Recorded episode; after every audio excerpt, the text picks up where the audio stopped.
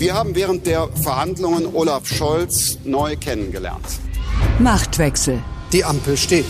Wer regiert Deutschland? Wir sind jetzt gezwungen, Politik anders zu denken. Das beginnt gerade schon in diesem Moment. Das ist jetzt das vierte Mal, dass ein Sozialdemokrat Kanzler der Bundesrepublik wird. Machtwechsel. Mit Dagmar Rosenfeld und Robin Alexander. Ich hab den Pulli an, Mann.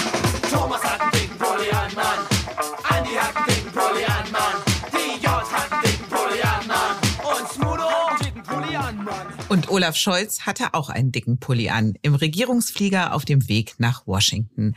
Das Foto vom Kanzler im Pullover ging dann auch sofort viral. Die Twitter-Haute Volée hatte ihr Gesprächsthema. Wenn Olaf Scholz das mit dem grauen Schlabberpulli auch im Oval Office durchzieht, könnte das Deutschlandsbild in der Welt auf Generationen hin prägen war zum Beispiel bei Twitter zu lesen. Wir halten es da eher mit Heinrich Heine. Wenn wir es recht überdenken, so stecken wir doch alle nackt in unseren Kleidern. Und ziemlich nackt steht die Ampelkoalition derzeit da, wenn es um die großen Krisen geht. Den Russland-Ukraine-Konflikt und die Corona-Bekämpfung. So hat die FDP dem RKI-Chef Lothar Wieler das Vertrauen entzogen. SPD-Bundesgesundheitsminister Lauterbach hat ihm wiederum sein volles Vertrauen ausgesprochen. Die FDP will schnell raus aus dem Corona-Ausnahmezustand. Der Gesundheitsminister will es nicht. Die Grünen wollen Nord Stream 2 stoppen. Bundeskanzler Scholz nimmt das Wort Nord Stream 2 noch nicht einmal in den Mund. Wie dicke also ist die Zusammenarbeit in der Ampel tatsächlich? Und ist das dicke Fell, das Olaf Scholz unter dem dicken Pulli trägt, dick genug, um die Koalition zusammenzuhalten? Darüber sprechen Robin und ich in dieser Folge von Machtwechsel. Außerdem geht es um English for Runaways und um Markus Söder, der in Sachen Impfpflicht jetzt away runt. Oder um es mit dem Pulli-Lied der Fantastischen Vier zu sagen, was geht ab, was macht er jetzt, was macht er dann? Wir sind in einer sehr, sehr schwierigen Situation und es ist gut, dass Joe und ich das intensiv diskutieren konnten, was in dieser schwierigen Situation zu tun ist. So Olaf Scholz am Montag auf der gemeinsamen Pressekonferenz mit dem amerikanischen Präsidenten. Was Scholz mit dem Joe besprochen hat, ist die Lage in der Ukraine und der Umgang mit Russland. Und wie immer, wenn es um dieses Thema geht, benutzt Scholz sehr oft das Wort Dialog und nie das Wort Nord Stream 2. Das hat dafür der Joe getan. Wenn die Russen einmarschieren, werde es Nord Stream 2 nicht mehr geben. Dann werden wir das zu einem Ende bringen, so Joe Biden. Robin, hat Biden damit stellvertretend für Scholz ausgesprochen, was der Kurs der Ampelkoalition sein wird? Ja, das ist nicht nur der Kurs der Ampelkoalition, sondern das hat Deutschland den Verbündeten zugesagt. Schon Angela Merkel hat diese Verabredung mit Joe Biden getroffen und Scholz hat immer gesagt, dass er da eingeweiht war und dass er dazu steht. Also wenn es zu einer Aggression, zu einem Angriff kommt auf die Ukraine, dann gibt's kein Nord Stream 2. Das ist sozusagen äh, deutsche Politik. Und das Interessante ist tatsächlich, dass Scholz das nicht ausspricht. Das hat ja was wie Lord Voldemort bei Harry Potter. Also alle wissen, was gemeint ist, aber man fürchtet sich zu sehr, es auszusprechen. Der, dessen Name nicht genannt werden Genau, darf. und das ist wirklich, wirklich seltsam, warum er das nicht tut, weil es wirkt ja eigentlich nicht souverän, wenn man in Washington steht und der amerikanische Präsident gibt die Antwort und man steht daneben und grinst schlumpfig. Da ist jetzt gerade der Söder in dir ausgebrochen, Robin. Das schlumpfige Grinsen, das hast du dir bei ihm entliehen. Das ist aber wirklich eine gute Beobachtung von Markus Söder gewesen. Wie ich ja sowieso der Meinung bin, Markus Söder wäre ein sehr guter Journalist. Ob er auch ein guter Politiker ist, wäre die andere Frage. Aber zurück zu Scholz. Warum macht er das? Warum spricht er das nicht aus? Und da habe ich jetzt bestimmt schon zehn Tage recherchiert und ich habe auch mit Nick Doll, der ja für uns die SPD beobachtet, gesprochen, der mit vielen Leuten gesprochen hat. Und wir sind uns nicht ganz schlüssig, weil aus dem Lager Scholz und weiterem Umfeld von Scholz werden unterschiedliche Erklärungen angeboten. Also teilweise psychologisieren die, die sagen, Scholz ist bockig, weil die Journalisten immer fragen, sag doch mal was zu Nord Stream 2 und dann macht er es gerade nicht. Dann gibt es die Erklärung, er wolle sich das wie eine Trumpfkarte in der Hinterhand halten, um das dann gegenüber Putin zu sagen. Und eine dritte Erklärung ist, dass Scholz ja neulich mal sehr erfolgreich damit war, etwas nicht auszusprechen, was wir alle hören wollten. Und das war die Absage an Rot-Rot-Grün im Wahlkampf. Du erinnerst dich bestimmt, damit haben wir ja Scholz immer gequält und Scholz hat das immer vermieden auszusprechen, aber gleichzeitig glaubhaft den Eindruck vermittelt, dass er das nicht will. Und das hat ja tatsächlich im Wahlkampf funktioniert. Es gibt keine rot-rot-grüne Option und er ist damit durchgekommen. Nur so ein deutscher Wahlkampf ist ja doch was ganz anderes als die internationale Politik. Absolut. Ich würde ähm, sogar noch eine vierte Theorie, warum er es nicht ausspricht, in den Raum stellen. Du erinnerst dich, als die Ampelkoalition gestartet ist, gab es die große Debatte, wer prägt eigentlich die Außenpolitik? Und damals hat Mützenich, der SPD-Fraktionschef, gesagt, dass die Außenpolitik natürlich entscheidend im Kanzleramt bestimmt werde. So, wenn Scholz jetzt bei Nord Stream 2 es aussprechen würde, dann wäre eine Interpretation, eine öffentliche, ganz sicherlich, deutlich, dass er sich der grünen Linie gebeugt hat. Nämlich die Grünen haben von Anfang an gesagt, Nord Stream 2 ist ein Fehler und Nord Stream 2 darf nicht weitergeführt werden. Ja, so wie ich gerade den Söder in mir entdeckte, hast du jetzt den Kevin Kühnert in dir entdeckt. Das ist ja um die Kühn Gottes Willen, Robin, ich weiß nicht, wo das heute hier enden wird. das ist ja die Kevin Kühnert Position. Man dürfe jetzt nicht weil man immer schon gegen Nord Stream 2 gewesen wäre, äh, jetzt konkret auch gegen Nord Stream 2 sein. Aber das ist doch nicht durchdacht, weil die grüne Position war doch, dieses Projekt entfremdet uns von unseren europäischen Partnern und macht uns erpressbar und wird von Russland als Waffe genutzt. So, und das ist jetzt Realität geworden. Also da haben die Grünen und ein paar andere, die es auch so gesehen haben, einfach Recht gehabt. Und jetzt. Aber Olaf Scholz ist auch jemand, der gerne am Ende immer Recht hat. Ja, aber es, und anderen äh, Recht geben ist natürlich schwieriger.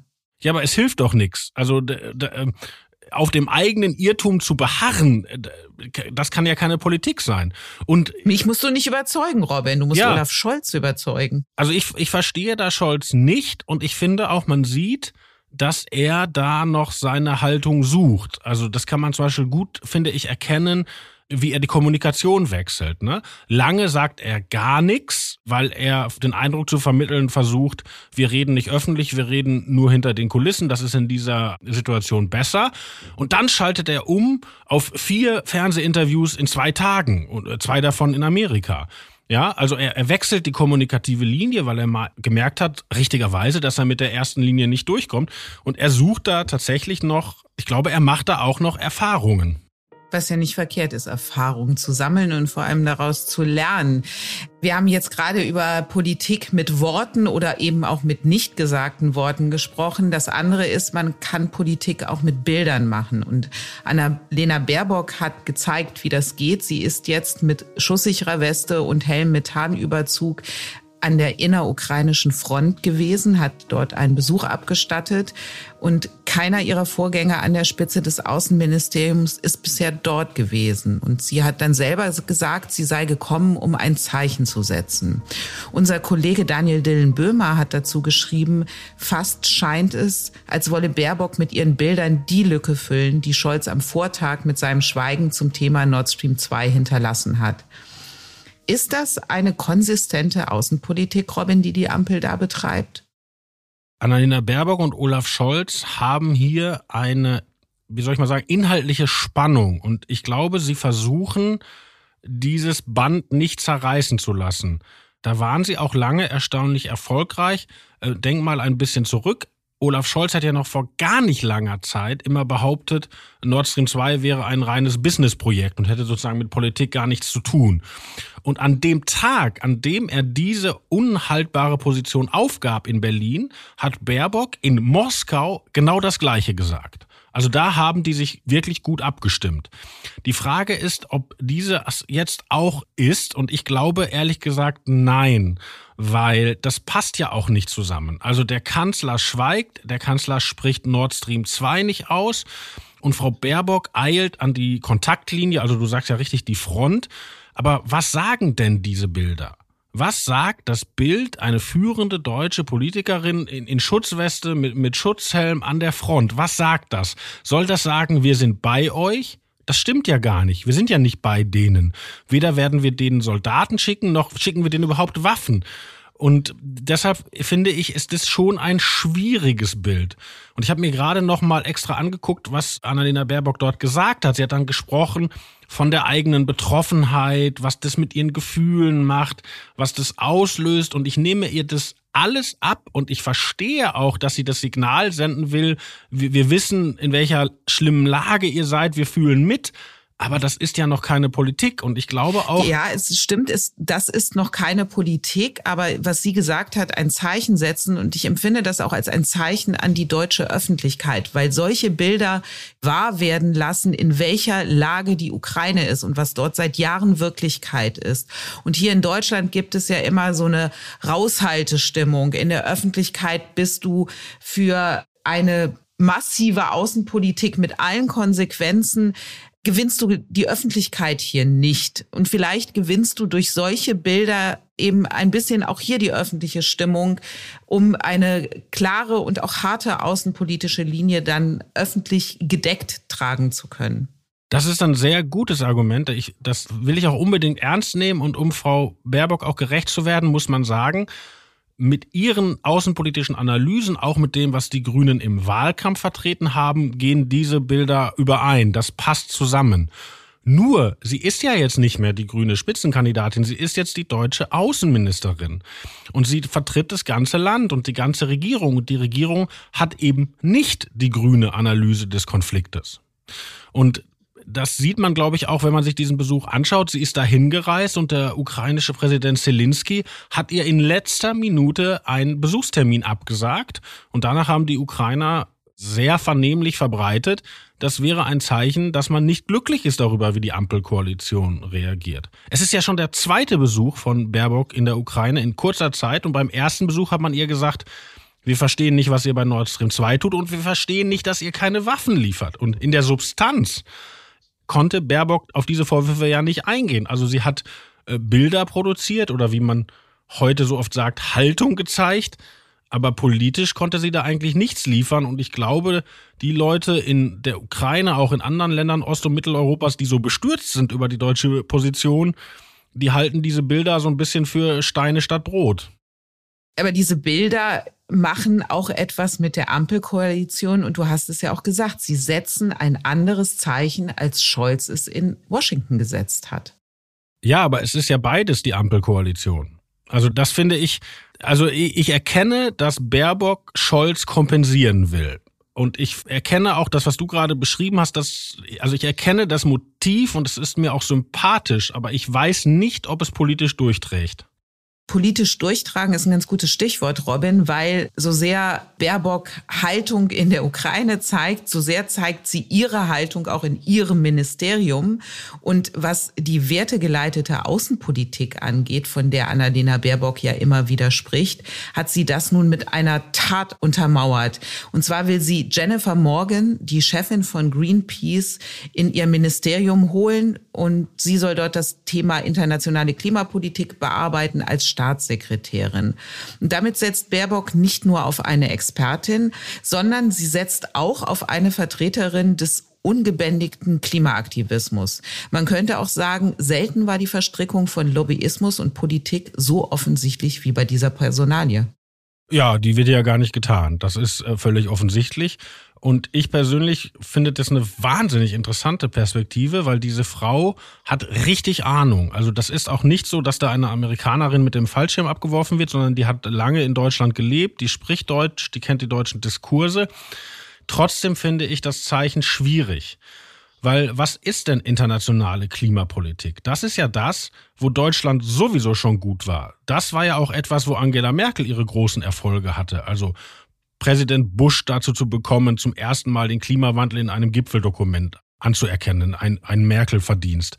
Oder damals der deutsche Gipfel in Elmau, wo im Abschlussdokument steht, die Dekarbonisierung der Weltwirtschaft in diesem Jahrhundert und solche Dinge. Also da war Merkel, hat Merkel ja viel erreicht. Nur auf dem Boden sozusagen in Deutschland sind wir ja nie so weit gekommen. Deshalb war ja eigentlich jetzt die Ansage der Ampel, wie die immer sagten, jetzt ins Machen kommen. Also nicht mal noch schärfere Klimaziele, sondern erstmal gucken, dass man die einhält, die man sowieso sich schon vorgenommen hat. Und ich glaube, diese neue Personalie geht eher wieder in die andere Richtung.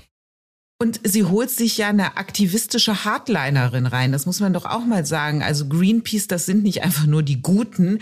Greenpeace, das sind auch die, du hast eben gesagt, morgen wird nicht mit einem Fallschirm abgeworfen. Ich erinnere bei dem Thema an den Gleitschirmflieger, den Greenpeace-Aktivisten, der ins Münchner Fußballstadion geflogen ist und dabei zwei Menschen verletzt hat. Also es ist ja auch ein Aktivismus, der mehr als grenzüberschreitend ist. Was für ein Signal sendet sie damit? Ja, Greenpeace hat ja immer so in der deutschen Öffentlichkeit noch den Heiligenschein und wenn man sich das genauer anschaut, wie Greenpeace zum Beispiel zur Verwendung von Gentechnik in Lebensmitteln, Stichwort goldener Reis und so agiert, da gibt es sehr, sehr viele Fragezeichen, die man machen kann. Nein, das ist ein Zeichen, sie möchte eine aktivistische Klimapolitik machen, eine aktivistische Außenpolitik. Und damit sind die Grünen ja angetreten und erinnere dich mal dieses seltsame Ding bei den Koalitionsverhandlungen, wo die Grünen wollten, wir machen eine feministische Außenpolitik in den Vertrag schreiben. Und die FDP und die SPD fand das seltsam und dann hat man sich darauf geeinigt, das auf Englisch in den Koalitionsvertrag zu schreiben. Als ob das einen Unterschied machen würde. Also das ist schon etwas, ich finde auch gerade angesichts der Lage, also wir stehen da kurz vor einem Krieg, geopolitisch sind jetzt echt ernste Zeiten angekommen und Frau Baerbock sendet hier ein Signal, dass man noch sehr im Wahlkampf ist. Bei den Koalitionspartnern dürfte diese Morgenpersonalie, glaube ich, auch nicht überall auf Begeisterung stoßen und auch nicht auf Begeisterung stößt bei allen Koalitionspartnern der jetzige Corona-Kurs der Ampel. Die FDP schert sehr laut vernehmbar und sehr offensichtlich aus. Der designierte FDP-Generalsekretär Bijan Disarei hat dem RKI-Chef Wieler im Namen der Partei mehr oder weniger das Vertrauen entzogen. Bundesgesundheitsminister Karl Lauterbach hat dazu auf einer Pressekonferenz am Dienstag Folgendes gesagt. Also Herr Wieler hat mein volles Vertrauen. Er sitzt ja auch erneut hier und ähm, die also äh, FDP, das lasse ich unkommentiert. Äh, für mich ist auf, äh, auf, jeden Fall entscheidend, dass wir hier gut zusammenarbeiten. Und heute Morgen das ist wieder eine Demonstration dieser Zusammenarbeit. Bei Angela Merkel bedeutete für die Menschen, denen sie ihr volles Vertrauen ausgesprochen hat, dass sie kurz danach immer ihre Sachen packen konnten. Zumindest hier setzt sich die neue Regierung offensichtlich von der alten ab. Aber was die Positionierung der FDP angeht, Robin, ist das ein Sturm im Wasserglas oder kann das für Wieler und damit dann auch für Lauterbach tatsächlich gefährlich werden? Nein, im Gegenteil. Ich glaube, das hat Wielers Position gestärkt um diesen Mann gibt es schon länger aufziehende Bedenken in der Politik. Nicht nur in der Ampel, auch bei der Union. Wieler hatte ja um den Jahreswechsel seine Kommunikationsstrategie geändert. Er war ja vorher in der Rolle des Experten, der immer gesagt hat, wir, wir tragen hier vor, was wir wissen machen aber keine eigene Politik und um den Jahreswechsel hat er sich selber in eine politische Rolle begeben und hat selber seine Enttäuschung darüber Ausdruck gegeben, dass die Politik seinen Vorschlägen nicht folgt und die Omikronwelle nicht ernst genug nimmt und so weiter. Das fanden viele Politiker einen Übergriff von einem Behördenchef. Gleichzeitig hat das RKI ja große, große Schwierigkeiten, seine eigene Datenlage in den Griff zu kriegen. Im fast jetzt schon dritten Jahr der Pandemie. Und diese Kombination politisch übergriffig und dann den eigenen Laden nicht richtig im Griff, das ist schon schwierig. Hinzu kam jetzt, wir haben darüber gesprochen in der vorigen Folge, diese Verkürzung des genesenen Status. Mhm. Da hat Lothar Wieler tatsächlich ein Ei gelegt und zwar ins Nest von Karl Lauterbach. Also Karl Lauterbach hat die Prügel bekommen von den Ministerpräsidenten für etwas, was auf der technischen Ebene vermasselt wurde bei Herrn Wieler. Also, dass Lauterbach wahnsinnig glücklich ist über Herrn Wieler, das glaube ich keine Sekunde. Wenn jetzt aber die FDP diese Sache politisiert, also die FDP sagt, wir sind wieder Team Lockerung und wir sind gegen äh, Team Vorsicht mit dem neuen Spielführer Lauterbach und Wieler gehört ja auch dazu, dann zwingt das die beiden wieder zusammen und das stabilisiert Wielers Position auf jeden Fall bei Lauterbach. Das heißt aber auch, der Bundesgesundheitsminister ist dem RKI-Chef näher als dem eigenen Koalitionspartner? Ja, aber das war doch klar. Also das wissen wir doch. Karl Lauterbach ist der, wie ich ja persönlich finde, in sich sehr plausibel begründete eigentliche Spielführer des Team Vorsichts, der immer warnt, der immer sagt, nicht zu früh lockern, nicht zu früh öffnen und so weiter.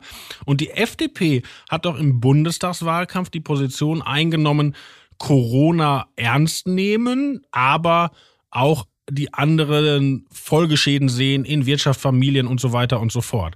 Und die FDP ist jetzt materiell auf die andere Seite gewechselt, weil der Gesundheitsminister ist halt Herr Lauterbach. Die FDP trägt eine Corona-Politik mit, gegen die sie im Wahlkampf polemisiert hat. Und da macht sie aber jetzt auch weiter. Also sie trägt diese Corona-Politik zumindest in Worten nicht mehr mit. Lass uns mal hören, was Bundesjustizminister Marco Buschmann von der FDP in einem Interview mit den Tagesthemen gesagt hat. Also ich denke, wir müssen raus aus dem Modus des Improvisierens, des Muddling Through, der spontanen Mitternachtsentscheidungen. Und ob wir dann äh, genau Mitte Februar schon so weit sind, wo wir uns auf dem Höhepunkt vermutlich der Welle befinden, äh, da kann man ein Fragezeichen hintersetzen. Trotzdem müssen wir jetzt auch mit den Vorarbeiten beginnen. Wir sollten schauen, welche Maßnahmen in welcher Reihenfolge dann aufgehoben werden können, wenn die Gefahrenlage sich entspannt. Also welche Maßnahmen in welcher Reihenfolge? Fakt ist, dass die Länder doch längst Tatsachen schaffen. Ein Bundesland nach dem anderen hat gerade die 2G-Regel im Einzelhandel gekippt und nur in drei Ländern gilt sie überhaupt noch. Und während wir hier gerade sprechen, ist gerade über die Agenturen gekommen, dass auch Rheinland-Pfalz als nächstes Bundesland auf dem Weg raus aus dieser Regelung ist. Was bedeutet denn diese Politik der Länder für die interne Debatte der Ampel in der Corona-Frage? Es sind die Bundesländer, aber es sind auch die anderen europäischen Länder um uns rum. Wir erleben ja die Situation, dass überall geöffnet wird aus der Analyse, die Verläufe bei Omikron sind viel leichter und die immer befürchtete Überlastung der Intensivstation tritt nicht ein. So, und in dieser Analyse werden Öffnungsschritte eingeleitet. Die Position der Bundesregierung ist aber, nein, dafür ist es noch zu früh wir warten noch etwas ab, bis wir damit beginnen. Und auch Herr Buschmann hält, obwohl er ein bisschen anderen Ton anschlägt, diese Linie, weil wenn man sagt, wir überlegen uns jetzt die Reihenfolge, heißt es ja, wir machen sofort erstmal nichts. Und das ist die Lauterbach-Position. Und die trägt die FDP mit. Und sie bemerkt, dass sie damit bei ihren Wählern nicht gut ankommt. Und das ist etwas, glaube ich, was die FDP strukturell in dieser Ampelkoalition noch öfter erwischen will. Weil überlegen wir mal den Wiederaufstieg der FDP, nachdem sie ja 2013 abgewählt war, die waren ja schon raus aus dem Parlament. Die haben diesen Wiederaufstieg sehr klug geschafft, indem sie eine Position eingenommen haben, kritisch zu Merkel, aber keine Verrücktheit wie die AfD. Die FDP hat die Flüchtlingspolitik von Merkel kritisiert und einen Wahlkampf später die Corona-Politik von Merkel. Jetzt trägt sie aber sowohl eine Migrations- als auch eine Corona-Politik mit, die eigentlich ja Merkel Plus ist. Und langsam merkt das ihre Wähler. Im Hinterzimmer. CDU und CSU sind Schwestern im Parteiengefüge, Schwestern im Geiste, waren und sind sie nicht immer. Dass ausgerechnet zwei Männer, die, sagen wir mal, mit mehr als ausreichend Selbstbewusstsein ausgestattet sind, die schwesterliche Bande nun neu knüpfen, das ist schon bemerkenswert. Bei der Frage der Impfpflicht für Pflegepersonal haben Markus Söder und Friedrich Merz mal eben den bisherigen Kurs der Union vom Kopf auf die Füße gestellt. Die einrichtungsbezogene Impfpflicht, die zum 15.03. kommen soll, ist kein wirksames Mittel mehr, um die jetzige Omikron-Welle zu begleiten oder zu dämpfen oder zu stoppen. Sie kann aber leider ein Instrument sein, um die Belastungssituation und Pflegesituation deutlich zu verschlechtern. Das hat Söder für Bayern erklärt und Friedrich Merz geht jetzt sogar noch weiter. Er fordert, bundesweit die Impfpflicht für Pflegepersonal auszusetzen. Robin, was steckt hinter diesem Kurswechsel und vor allem, was steckt hinter der neuen Gemeinsamkeit von CDU und CSU? Erstmal gibt es da natürlich tatsächlich ein Problem, nämlich dass Pfleger, die sich bisher nicht geimpft haben, jetzt, wenn die Impfpflicht kommt, vielleicht ihren Job wechseln und dann hat man halt zu wenig Pfleger, was natürlich, wenn man das Oberziel hat, die Intensivstation fit zu halten, richtig falsch ist. Also das Problem gibt es. Die Reaktion darauf politisch ist aber super erstaunlich, weil erinnern wir uns, Markus Söder hat dieses Thema Impfpflicht erst aufgebracht in einem gemeinsamen Gastbeitrag damals mit dem baden-württembergischen Ministerpräsident Winfried Kretschmann. Also bisher war er da an der Spitze der Bewegung so, und jetzt zu sagen, die bereits beschlossene einrichtungsbezogene Impfpflicht, die setzen wir jetzt einfach nicht um. Also nach dem Motto, gibt halt ein Gesetz, aber wir gucken nicht, ob jemand sich daran hält. Das ist staatspolitisch schon uiuiui. Und dann kommt das nächste Uiuiui, weil Friedrich Merz, der sagt ja jetzt, wir brauchen bundesweit eine Aussetzung dieser Impfpflicht. Ja, das ist wirklich eine krasse Geschichte, weil damit reißt Merz tatsächlich die Macht in der CDU noch ein Stück stärker an sich. Das haben gar nicht so viele Leute mitgekriegt ist aber wirklich ein, man muss es so sagen, dramatischer Vorgang, weil bisher war die Meinungsbildung in der Unionsfraktion, wir wollen eine Impfpflicht, wir haben die einrichtungsbezogene Impfpflicht mit durchgeboxt und wir kritisieren die Ampel, dass sie bei der Impfpflicht nicht liefert. Und jetzt steigt Friedrich Merz daraus aus, steigt fast in das Gegenteil ein, ohne irgendjemand vorher gefragt zu haben die Leute sind aus allen Wolken gefallen. Ich habe mit ein paar Abgeordneten telefoniert, da fielen Sätze wie, das ist ein Staatsstreich. Also gemeint ist, er reißt die Meinungsbildung in der Fraktion an sich. Und das ist doppelt bemerkenswert, wenn wir bedenken, dass er vor zwei Wochen ja auch sehr robust Ralf Brinkhaus beiseite geschoben hat, also nominell die Fraktionsführung ergriffen hat. Gewählt wird er übrigens erst nächsten Dienstag. Und jetzt auch die Meinungsbildung in der Fraktion wirklich hart an sich reißt. Also da ist jemand, der hat wirklich was vor und nimmt da keine Rücksichten. So gesehen, Robin, löst Friedrich Merz ein, was Olaf Scholz versprochen hat. Wer Führung bestellt, der bekommt auch Führung. Und die Frage ist ja nur, wird die Fraktion Friedrich Merz denn da folgen? Das ist eine interessante Frage. Ich habe da versucht, ein bisschen reinzuhören und ich glaube, dass er damit tatsächlich durchkommt. Man muss dazu auch wissen, diese Wahlniederlage hat in der Union und noch stärker in der CDU natürlich vieles im Grunde erschüttert. Die ehemaligen Merkelianer sind auf dem Rückzug. Auch dieses deutliche Basisvotum für Merz hat denen echt nochmal gezeigt, wo die Partei inhaltlich wirklich steht.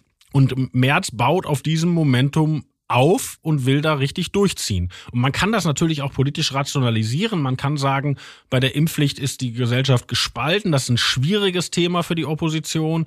Äh, dieses, was ich ja sachlich richtig finde, Argument, die Ampel liefert nicht, ist auch schwierig, weil eine Opposition, die die Regierung in etwas treibt, was nur die Hälfte der Bevölkerung will, ist auch eine schwierige Übung. Und ich glaube, dass Merz das Thema ein bisschen abräumen will und einfach auf andere Themen für die Attacke gegen die Ampel setzt. Vielleicht kommt ja noch der Moment, in dem sich die Fraktion doch nochmal nach Angela Merkel zurücksehnt. Die Erkenntnis der Woche. Spanisch spreche ich mit Gott, Italienisch mit Frauen, Französisch mit Männern und Deutsch mit meinem Pferd. Das hat Karl V. gesagt. Deutsche Politiker erzählen zwar manchmal gerne einen vom Pferd, aber immerhin sprechen sie jetzt bei internationalen Terminen Englisch. Und ein Englisch, das sich durchaus hören lassen kann. Wie zuletzt das Interview von Olaf Scholz, das er bei seinem Washington-Besuch dem Sender CNN gegeben hat. Das mit dem Englischen ist ja nicht immer so gewesen. Unvergessen die erste Pressekonferenz in Berlin, die Guido Westerwelle nach der Bundestagswahl 2009 gegeben hat. Damals hat ihn ein Journalist der BBC gebeten, in Englisch zu antworten. James Kumarasamy from the BBC. If I may ask a question in English, if you would be so kind as to, to answer in English. Wenn Sie bitte so freundlich wären, weil das eine Pressekonferenz in Deutschland ist. If I may ask in English and you could answer in German, is that okay? Wir bitte Sie das äh, bei allem Verständnis dafür, aber äh, okay. so wie es in Großbritannien üblich ist, dass man dort selbstverständlich Englisch spricht, so ist es in Deutschland üblich, dass man hier Deutsch spricht. Okay, wir werden übersetzen. Robin, sind die heutigen deutschen Politiker internationaler geworden oder haben sie einfach nur im Englischunterricht besser aufgepasst? Das Interessante ist, dass es ja auch vorher deutsche Politiker gab, die gute Fremdsprachenkenntnisse hatten, die aber trotzdem darauf bestanden, Deutsch zu sprechen. Also ein krasses Beispiel ist, als äh, Steffen Seibert, der Regierungssprecher von Angela Merkel, antrat, gab er mal ein Interview auf Französisch. Und Merkel hat ihm anschließend gesagt, mach das nicht. Dabei spricht Seibert wirklich super Französisch, weil Merkel hatte die Theorie, man muss sich in einer Sprache tausendprozentig sicher sein, um jede diplomatische Nuance wirklich komplett sicher zu haben. Und Merkel hat das vermieden und war da stilbildend. Mit einer Ausnahme, ein alter Freund unseres Podcasts, Peter Altmaier. Der gab in der Euro-Krise fleißig englische, niederländische und französische Interviews, traute sich sogar zu der BBC Hard Talk Sendung auf Englisch. Und wir haben das ja schon besprochen, das hat ihn so populär im Ausland gemacht, dass er irgendwann dann wirklich mächtig wurde. Dann lass uns uns doch wie Altmaier machen und wir sagen jetzt Goodbye. Altmaier hat Goodbye aus der Politik gesagt. Wir sagen Goodbye für diese Folge von Machtwechsel. Und im Gegensatz zu Altmaier kommen wir nächste Woche wieder. Machtwechsel gibt es immer mittwochs und wenn am Mittwoch wildes, brandheißes passiert, dann erscheinen wir auch manchmal erst am Donnerstag, weil wir ja immer ganz aktuell sein wollen. Und zu hören gibt es Machtwechsel wie immer auf Welt und überall, wo es Podcasts gibt. Und natürlich freuen wir uns über Ihre Mails, über Ihr Feedback, über Ihre Fragen. Und wie immer hat Robin das letzte Wort. Auf Wiederhören.